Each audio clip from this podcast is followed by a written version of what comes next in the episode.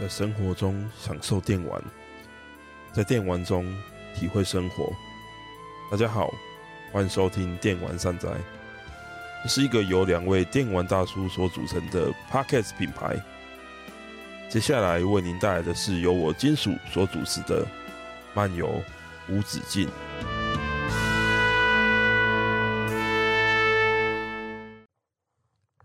Hello，大家好，真的。每次好像都要讲这句话，好久不见。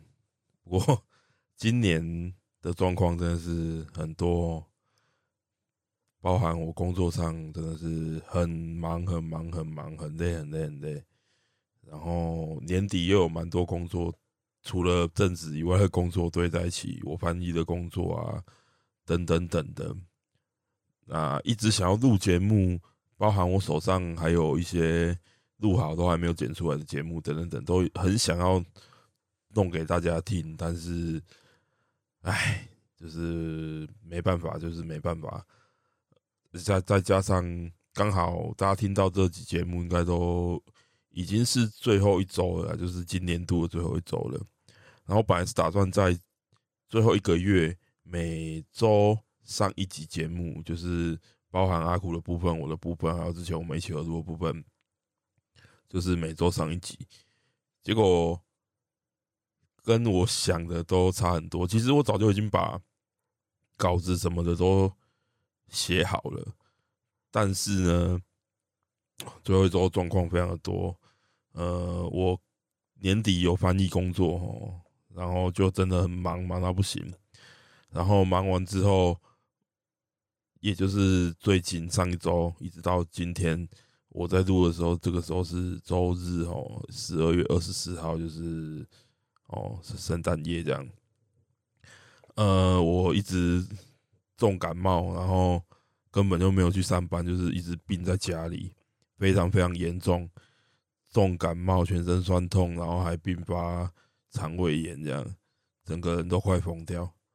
就所以，哎，不知道该说是流年不利，但是。我每年都流年不利，所以好像也已经没有什么话好讲了。总之啊，我还是会把节目做出来。反正你能够听到我现在讲的话，就代表我把节目做出来了嘛。那当然，这个其实就是把它做出来就好了，其实也没有什么太困难的，只是拖拖拉拉，状况很多，拖到现在而已。那明年的状况其实。也一直有在思考，那之前也有跟阿酷啊、亚修啊大家聊过。那当然，明年呢的这个过年期间呢，就是我们也会就是依照往年去录制，就是过年的特别节目，这个是可以跟各位保证的。因为呃，基本上我们已经找好地方，会用这个跨年的这个三天假期呢来。来三个人碰面，然后好好的来录节目，这样，所以这个部分是可以跟各位做一个保证的，所以这个是没什么问题啦。不过明年的这个节目状况，嗯、我只能说现在要讲什么，其实都还太早，因为毕竟明年会发生什么事，没有人能够知道。那我只能说我我们是希望在明年尽量的推更多的节目给大家。啊，希望可以做到是至少每周一集，然后每一年有五十二集这样的一个程度。因为在今年呢，也就是二零二三年呢，非常意外的是，虽然说，嗯，我自己啦，阿酷那边是没有，我的更新的频率是慢下来，慢很多，然后少了很多集节目是没有错的。但是没有想到，这个听众的人数呢，却还是飙升了上去，甚至有一些有几集的节目呢，居然还达到四百多人的收听的这个记录。那这个真的是蛮让我意外的。那这或许我们用一个角度来看的话，是说，呃，好的东西放久了还是会有人听。那只要你。认为自己是好的，而且努力认真去做，虽然要花一点时间，但是听众还是会来到你的面前。那我们的节目的这个收听的转换率，我觉得很有趣的是，真的几乎是一比一。也我的意思就是说，我们的就是平台啊的这个人数，比如说 FB 的点赞人数也大概是在四百左右。那节目的最高收听也在四百左右，所以点赞那些人就是收听的那些人。那当然不可能一百趴是一样，一定有人点赞没听，或是听了没点赞，这绝对是都是很有可能的。我也不没办法去验证每一个人，毕竟也不是会员，我也没有做什么付费的服务什么的。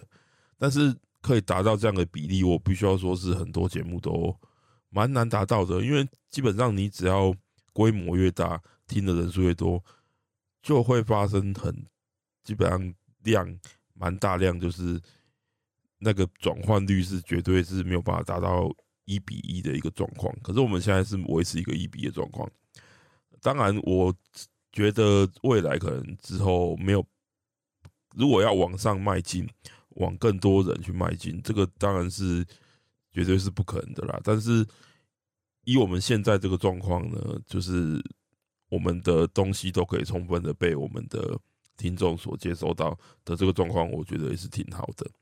不过我明年是想要努力一点的，是达到平台可以投放广告的一个就是标最低标准，就是平均八百人收听率，也就是说，呃，平均起来哦，每就是平均起来，我平均都要在八百人，可能最高可能要到一千一千二，但是平均要到八百，所以呃，目前是四百多嘛，最高。那但是呢，前一年一年前我大概我们大概是两百上下，所以呃，大概是涨了两倍。所以我明年如果能够再努力一点，让它再涨两倍的话，或许就可以达到。呃，收费就是可以收费，就是可以呃、下广告盈利的最低标准。那这是我们明年想要达到的，因为毕竟我们花这么多心力去做这些内容，尤其我自己来讲我的话，我写一篇文章的花的时间，其实我可以，我我绝对要说，绝对是其他相类似的节目。很多节目里面，我可能是要花他们三四倍以上时间，我才可以做出来一集节目。那是因为我真的很用心，然后我花很多时间去想，说我到底要用什么样的角度切入，然后带给大家什么样的内容，才能够完整的去，不敢说完整，应该说才能够代表我这个人所提出来的一个特别的角度，或是说我想要讲的内容来给大家听。因为我觉得越个人是越好的。你如果只是讲，想讲一些很大家都讲得出来都一样，就是剧情是什么，然后，然后这个系统是什么，然后就这样条列式讲过一遍，那大家自己去看就好，不用浪费时间去听听我讲嘛，对不对？那我居然要讲的话，我就是要讲我才能讲的内容，所以这才是我觉得做节目有趣的地方。不过阿苦也是，就是阿苦啦，然后亚修啦，我的一些朋友，其实也常跟我说，我就是太用力了，太认真了。其实我反而跟别人不一样，别人是可能是想要你做事要用认真一点啊，可是我反而是，哎，拜托你做事不要认那么认真，可以吗？就是他们是对我说，你可不可以想办法放松一点，然后用比较轻松一点的方式。看可不可以更高速的产出一点，就是不要每一集节目都花这么这么大的力量去做一节目，这样反而对我来说是一个很大的耗损，会很累。那今年我就有一段时间，因为工作真的太忙，就造成真的有一点疲乏的一个状态。不过最近老实说是整个状况是有点好转了，因为就是。我觉得疲乏这个东西，或许是因为你的人生重心真的已经不再喜欢那样东西，你的人生重心已经转移了，所以疲乏才会带走你真正的喜好，就是你可能已经不再喜欢它，不是你真正最爱的东西了。但是对我来说，我真正爱的还是游戏，所以说虽然短时间有过疲乏，但是当我真正认真的再去面对游戏，然后去玩那些好玩的游戏的时候，其实就会发现说，还是玩的很开心，我还是会投入在游戏里面，那就代表说我还是很喜欢游戏，游戏对我来说还是很重要的，所以说很快那个状态又可以调整回来的嘛。所以现在我目前呢、啊，最近又又玩了蛮多游戏的，然后也是有破了几款，然后几乎每每周都还是有持续的在玩游戏，有调回。甚至比之前更好的一个状态，所以说以现在目前这个状态的话，会希望明年真的能够达到呃五十二周周周有节目的一个状况。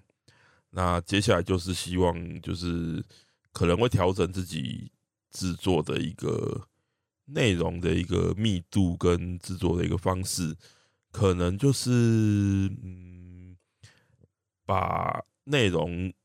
相对稀释一点，相对啦，就是不要写的那么认真。当然可以认真，但是就是可能要花更长时间来写的话，那个时间要拉长，然后那个制制作的怎么讲，撰写的时间的比例必须要达到每天都写，然后同时写多集节目，然后就是我同时必须要写内容比较。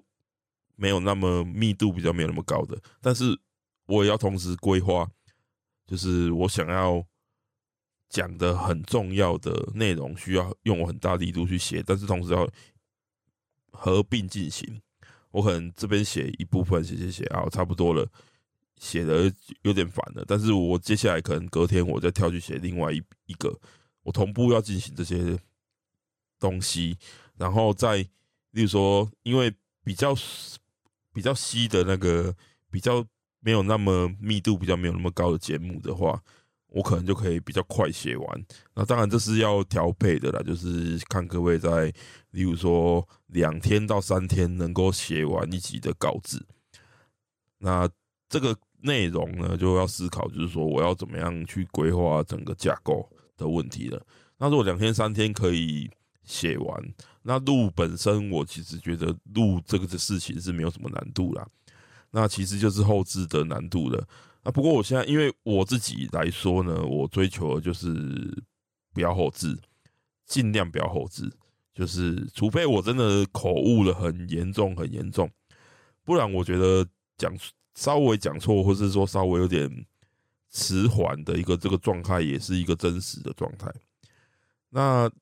其次呢，我在想说，其实 Podcast 这种东西，很多的 Podcast 都没有放音乐什么的。那我是不是干脆就把后置的这个音乐的这个部分拿掉吗？我这个部分我在思考啦。那今天这一集拿来当试验好了，我今天这一集就不要放配乐了。那就是我放个我的那个 opening 跟节目的我录的内容，就直接接上，我就直接播直接。直接后置完成看看，就是以这样的一个方式来测试看看，好了。那总之明年是希望这样这样子去做啦。那当然，其实更重要的其实是每天呢都必须要安排自己的时间去做到，每天都有打电动，然后每天都有写稿，然后还要每天有一点时间。去发展自己其他的兴趣的这件事情呢，或许会是明年对我来说最大的挑战。那这个挑战不是说去做它，而是说你有办法持续这件事情很长时间，让它变成一种习惯的这件事情。不，不管是对我，我相信对大家，这也是你想要达成一种习惯的养成，都是很困难的事情。不过我是。我不敢说我有我有那么大的一个该怎么说呢？就是认为自己一定能做到，但是我希望自己能做到。而做这件事情，虽然光想是痛苦的，但是依照自己的经验，其实实际做下去，你总会发现没有那么困难，或是对你来说没有，你不会觉得。那么的不舒服，或是说做不下去。这个东西，对，只要你是真的喜欢一个事情，这个事情我可以用一个例子来举例，就是我在我在弹吉他，大家都知道，我有讲过。那很多人都会说，哦，你吉他一开始一定会有几个难关啊，例如说，诶，换和弦啊，然后就是 F 啊，封闭和弦啊这种东西。但是我发现我都没有被卡在这些地方的一个。一个状态是因为，因为大家为什么这些会变成难关？是因为当然它相对的是比较困难的，你会卡是正常的，但是问题是在于呢，大家都很习惯于想要很快的获得的一个获得一个怎么讲，很快的回馈，就是要尝到那种成功的感觉，但这些东西本来你要。做的流畅顺畅吧，也就相对来说比较困难。你可能需要上千次的练习，你才能够做的稍微有那么一点样子。那如果它是一个一直练习就能够做到的，那对我来说，那就已经不是困难的事情，因为你只要做，你只要做就好了。那音乐最困难的其实是好不好听，你的手没办法弹出好听的声音的这个事情，反而是更困难的。所以对我来说，那些被大家说很困难的东西，封闭和弦什么的，嗯，我就找到方法之后，我就一直试，一直试，一直试。我心中并没有觉得它困难。我卡的时候，我只会觉得啊，我练的还不够，然后再多练一点吧。那这样的状况在吉他来说，我是做到的。那我相信在录音、在玩游戏、在做这些我喜欢的事情上，我也做到。我是这样去这样去对比的，所以我相信，我明年我只要能够讲怎么讲说服我自己，每天都想办法去做到我固定要做到的事情，我就能够做到明年尽量的多更新，而且密集的更新，而且每天的去按表操课做这些事情，这是一个。自己的想法啦，那没想到也讲了十几分钟，那不好意思啊，每次拖很久，然后更新完，叫大家都要听这些内容，希望明年我就不要再讲这些废话了哈。好，那漫游无止境 EP 二十七哦，这一集要讲些什么呢？这一集的节目呢，我定了一个标题叫做。最杰出的模仿者，P 的谎言。嗯，如果要说近十年、十多年才诞生的一个游戏类型，我们说类魂或者说 “So Like”，应该就是其中之一，也是近年很受到欢迎的一个类型哦。打着相关要素旗号的游戏如过江之鲫，但话又说回来，类魂到底是一个什么样的类型呢？大家有没有想过这样的一个问题？我们或许能够用一些要素机制去归纳一下，可以吗？是精致而且互相连通的箱庭式地图吗？是很高的难度吗？是固定的存档位置吗？是存档就重置敌人的机制吗？是极高的死亡惩罚吗？是从头到尾神神秘秘不讲清楚明白的剧情吗？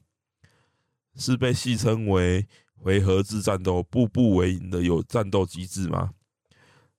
答案或许讲的好像没讲，听的好像没听。我要说的这句话就是包含但不限于。这是什么意思呢？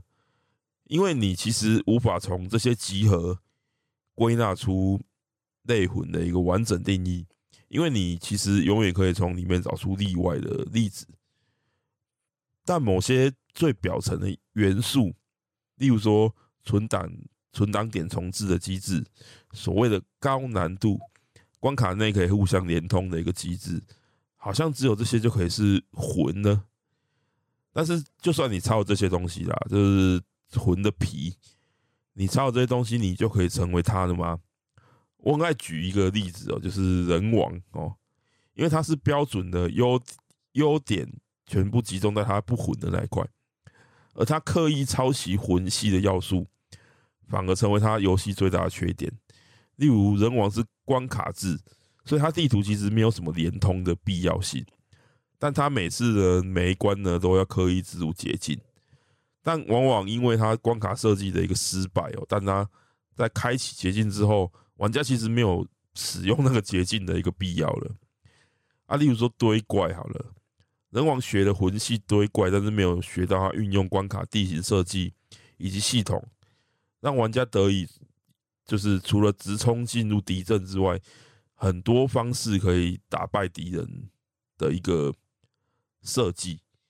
啊，但是人王就是直接丢一票敌人，然后加一个结界哦，不好意思，你跟他关起来，你们就想办法打死他吧，直接断你后路哈，让你在。一狗票敌人当中求生存，就是一直死，一直试，一直试。好，这些都是人王很大的一个问题哦。啊，随便写几个就好了。这期节目也不是人王特别节目。我想说的是什么呢？游戏中的系统其实它是需要深度的整合、交叉的整合，并不是哦，人家混有这个东西，你就给它丢进去；有这个你就丢进去。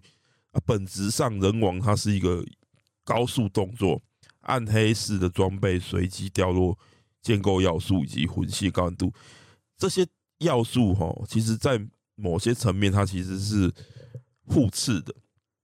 例如说，暗黑式的刷刷刷的这个东西，跟高难度，它基本上就是互斥的。你自己去思考，暗黑是一个什么样的游戏？那。人王它当然可以让你做到刷的很爽，低难度，但是那必须要你花极大的时间去农去刷等级、刷装备、刷那东西，刷到很后面。可是你就是为了刷爽，你才要玩这个游戏，但是它却要你想办法农到很强，你才能爽。那这不就本质上就一个本末倒置了吗？那他不花时间去思考说这些系统要怎么样相互整合一个方案，而是他随便就拼凑进去，那这就会造成说这些系统相互的就会互相拖累。那忍者小队他原本就这些高速动作、高难度动作，其实他本来就有累积在那里的，这些本来就是他很厉害的地方，但是却因为拼凑了一些跟他本来就会的东西和他想要放进去的东西。这些东西没有好好的去相互整合之后，就变成他浪费掉了原本他们本来就很厉害的这些内容。所以呢，业界近几年所谓的这个类魂风潮，其实并没有诞生所谓的杰作，就是在这个类型的架构底下杰作。我们不谈 From Software 制作的，为什么？因为它不是类魂，它就是魂了，你知道吗？那是因为你其实很难去归纳出类魂的一个完整定义。那我们如果要归纳一个类型的定义，其实必须要相对在一个很明确的一个大的一个框架下。例如说，动作游戏是什么？RPG 游戏是什么？战略游戏是什么？模拟游戏是什么？其实大家都可以很明显的对于这些类型的一个名词，大家听到。你就会知道说，哦，这是一个大概是一个怎么样的一个类类型的游戏。那在这个框架底下呢，大家可以相对自由的在其中进行创意的发想。但是呢，类魂的定义太不明确了，它是动作游戏，但它也是 RPG 游戏，它也是很多相对复杂的一些框架跟创意在里面，那元素很难发挥创意，因为你要花力气去整合的内容。真的真的太多了，所以呢，就造成说，其实类魂的这个东西，它真的这么多年哦，可能有十年了，其实没有真正出现一款能够好好的把这些东西、这些元素都好好的整合在一起的的一个作品。每一款叫做类魂的作品，你想起来，你都会觉得说，哇，真的跟 From Software 的。都有一点点差异性，都是都有一点点没有那么尽如人意的部分。但是呢，今年好像情况不太一样，因为我们有了 P 的谎言，而 P 的谎言对于这个问题呢，他给出的答案就是我几乎做到一样就好了。我们先从内魂最重要的元素战斗去讲好了。P 的谎言，它的攻击基本上分成普攻跟特殊攻击。那特殊攻击是可以蓄力的，而决定攻击方式很大的一块在于武器。武器算是本作一个比较独特的地方，因为它的武器可以拆成握柄跟刃部。那握柄呢，去影响攻击的模式；那刃部呢，它影响攻击力、速度等等数字方面的补正。那因为玩家可以自由组合不同武器，而各武器有各自的这个谎言战绩能够使用。那其次呢，玩家右手握持武器，左手的是机械臂。每个机械臂有不同的能力，依照游戏进度去解锁。例如，可以把敌人拉过来的提线，或是那喷火的焰刃。那在这些战斗系统之外呢，当然，这种动作游戏类魂游戏最重要是养成机制。那除了标准的升级点数、提升能力值之外呢，它还有所谓的科技术。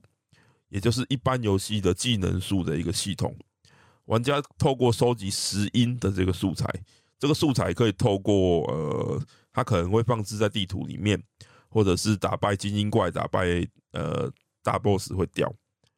那收集到这些石英的素材呢，并将它塞入角色体内的 P 器官，并且呢解锁各种的技能，例如呢允许玩家翻滚两次的这个连续回避啊。增加回复生命值次数的，增加脉冲电池啊，以及允许在地面进行回避的上升回避等等的被动技能。在实际战斗时呢，除了前述的普攻、特攻、机械臂的辅助攻击，游戏还有防御机制，在完美防御敌人攻击的时候呢，不会耗损自己的生命值跟体力。而玩家的攻击呢，跟完美防御是可以累积敌人的晕眩值的。这个听起来就蛮熟悉的哦。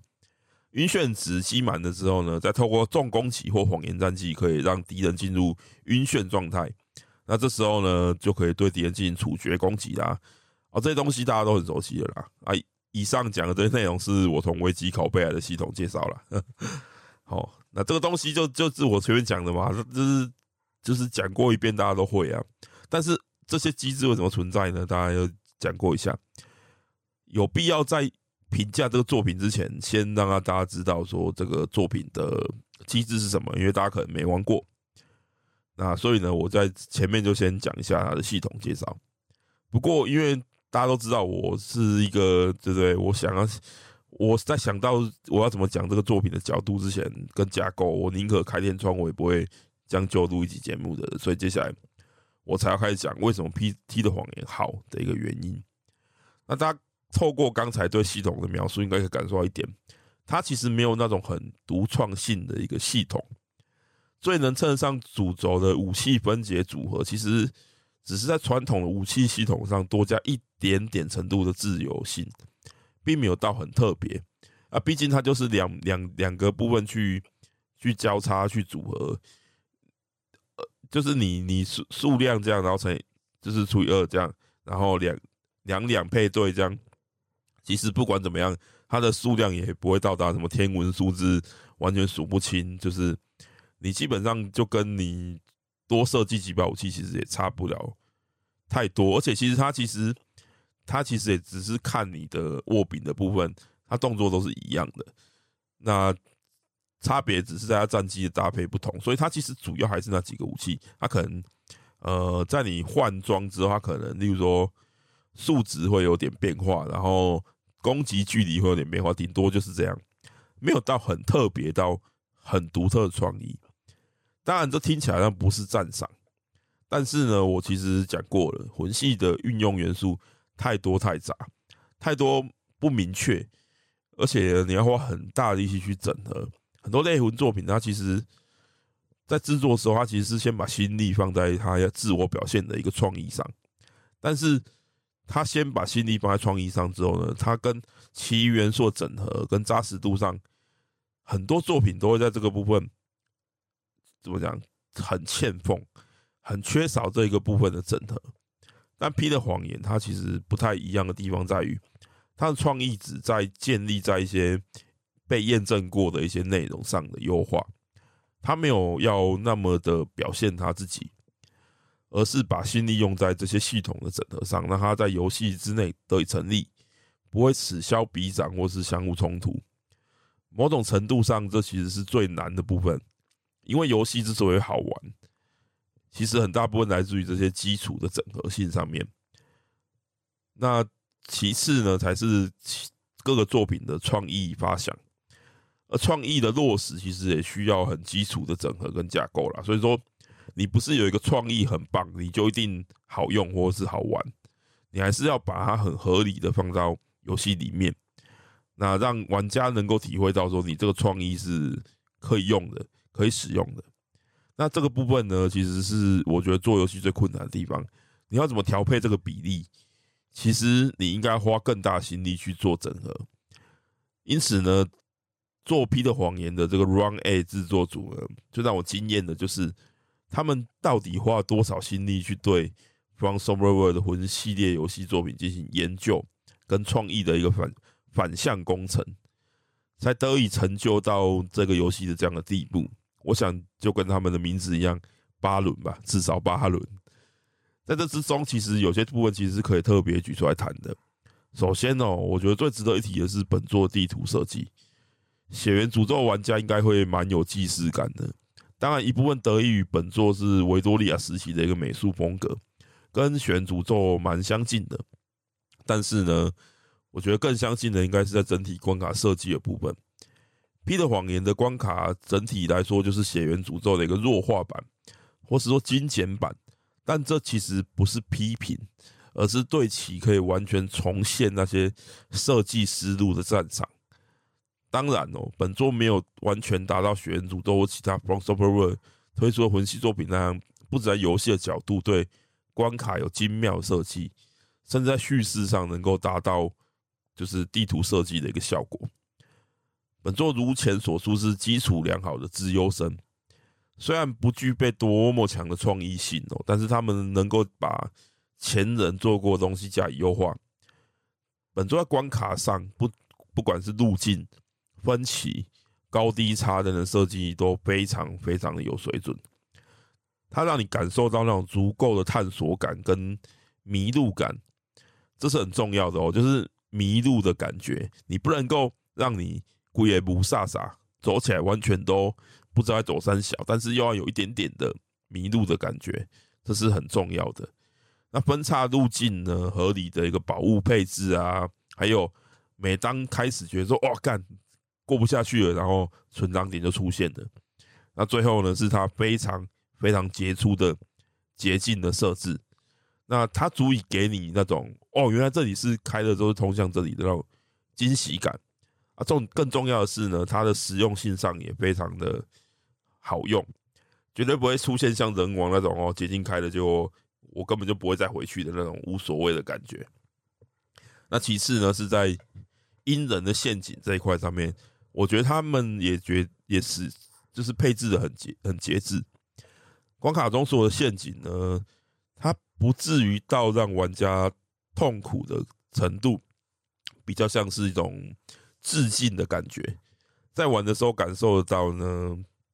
他们在放的时候会有那种你，你踩到，或是说你看到，你就会有一种哇，瞬间跟制作组心意相通的感觉，就是嗯，我懂你，我怎么都玩过 From Software 游戏，所以我知道你为什么要这样放。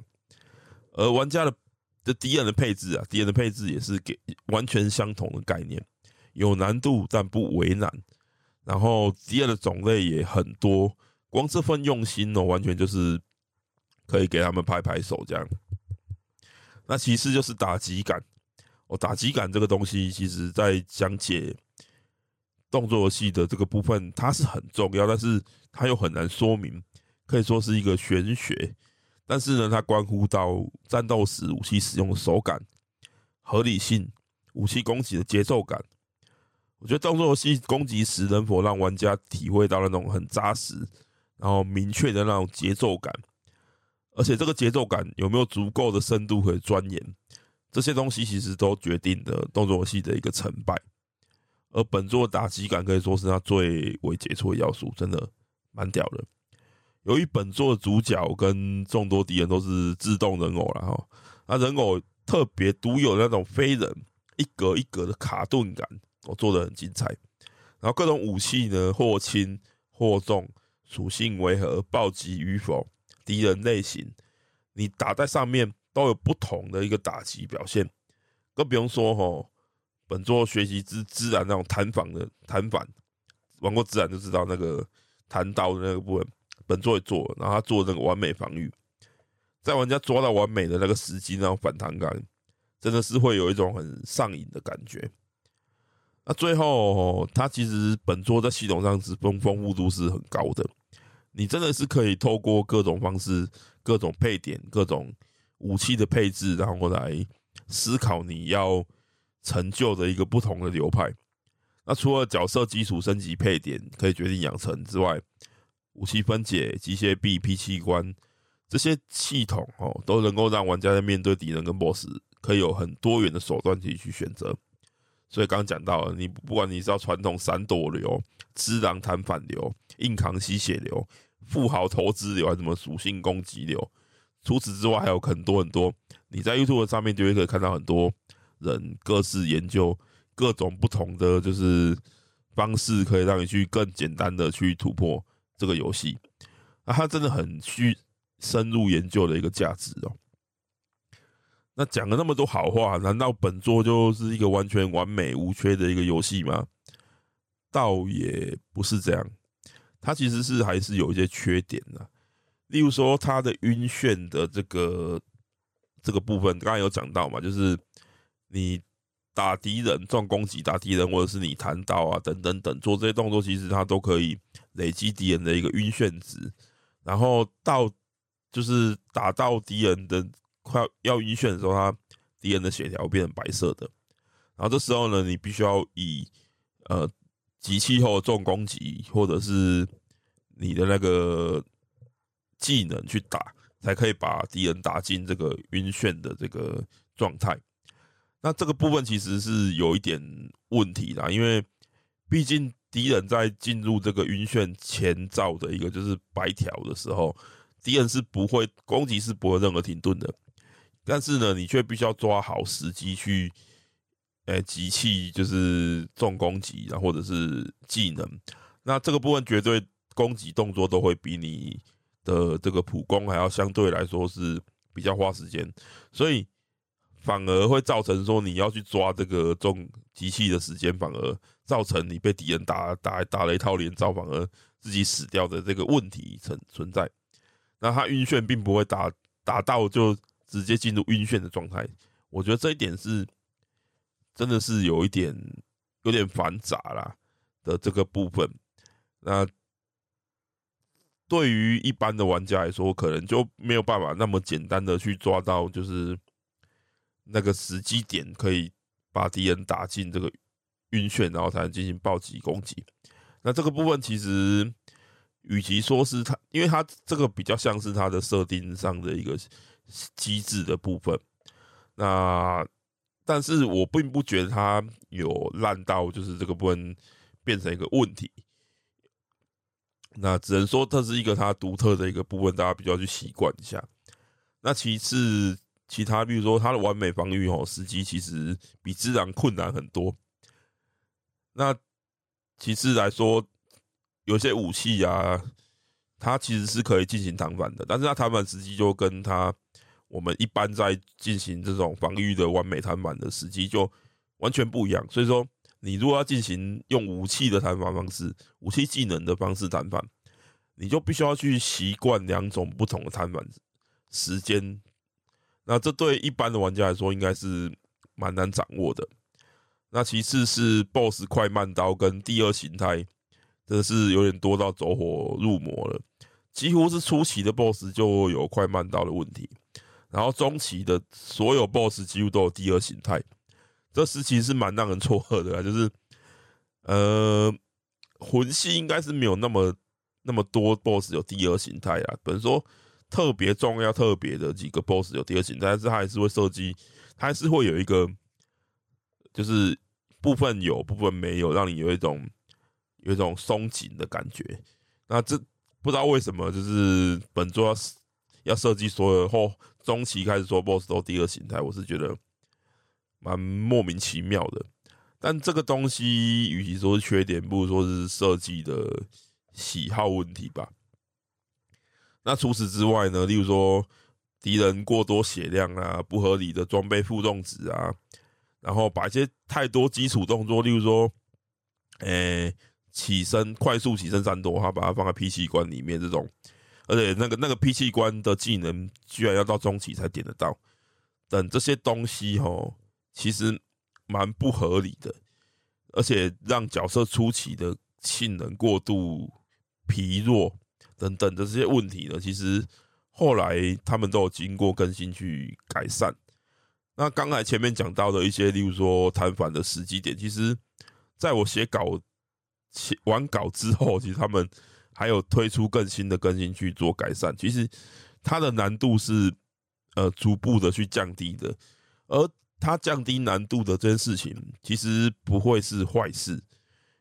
这代表说呢，它其实慢慢的抓到了这个游戏它其实合理的数值在哪边。所以它虽然把这个难度降低了，但是它面对更大的受众，可以让更多人玩到，而且玩起来并不会让人觉得说，哎，怎么变突然变那么那么简单？当然，对于嗯，更新前就全破或是技术真的很强的人，他们可能会觉得怎么突然变那么简单？但是以我来说，玩更新后的游戏，呃，对我来说虽然不算难，但是玩起来的感受手感上还是好的。因为我觉得，其实，在困难这个问题的前面，其实玩起来舒不舒服才是更重要的。那你既然能够在难度跟玩起来舒适感上面，取得一个很好的平衡，那这代表说，其实你的难度其实是不需要那么高的。所以呢，相对的来说，这样的游戏你要做到很高的难度，你整个游戏都是必须要同步的去进行适配，这个部分才可以让游戏玩起来舒服。所以呢，其实一一昧的去做困难，其实没有什么意义。游玩的舒适度啦、数值合理性啊，你有办法做到平等才是最重要的。而《P 的谎言》的这个 Run A 呢，它其实很迅速的去应对，很快的出更新，然后把游戏更新到一个舒服的感觉，不得不敬佩，就是 Run A 对这个游戏的平衡度的掌握度非常非常的高。我是更新后，就是第一波更新之后才开始游玩的，所以我没有体验到那种初期版本的痛苦，反而玩的蛮愉悦的。那现在反而现在玩起来。又更加愉悦了，这样，因为很多无意义的设定都已经被改掉了，所以其实我是推荐大家现在，如果你就是可以的话，其实现在进入是最好的。那如果你没有信心去玩《From Software》的魂系，其实你可以先试试看《P 的谎言》，它是一个相对来说比较简单，但是制作又很精良的一款魂系游戏。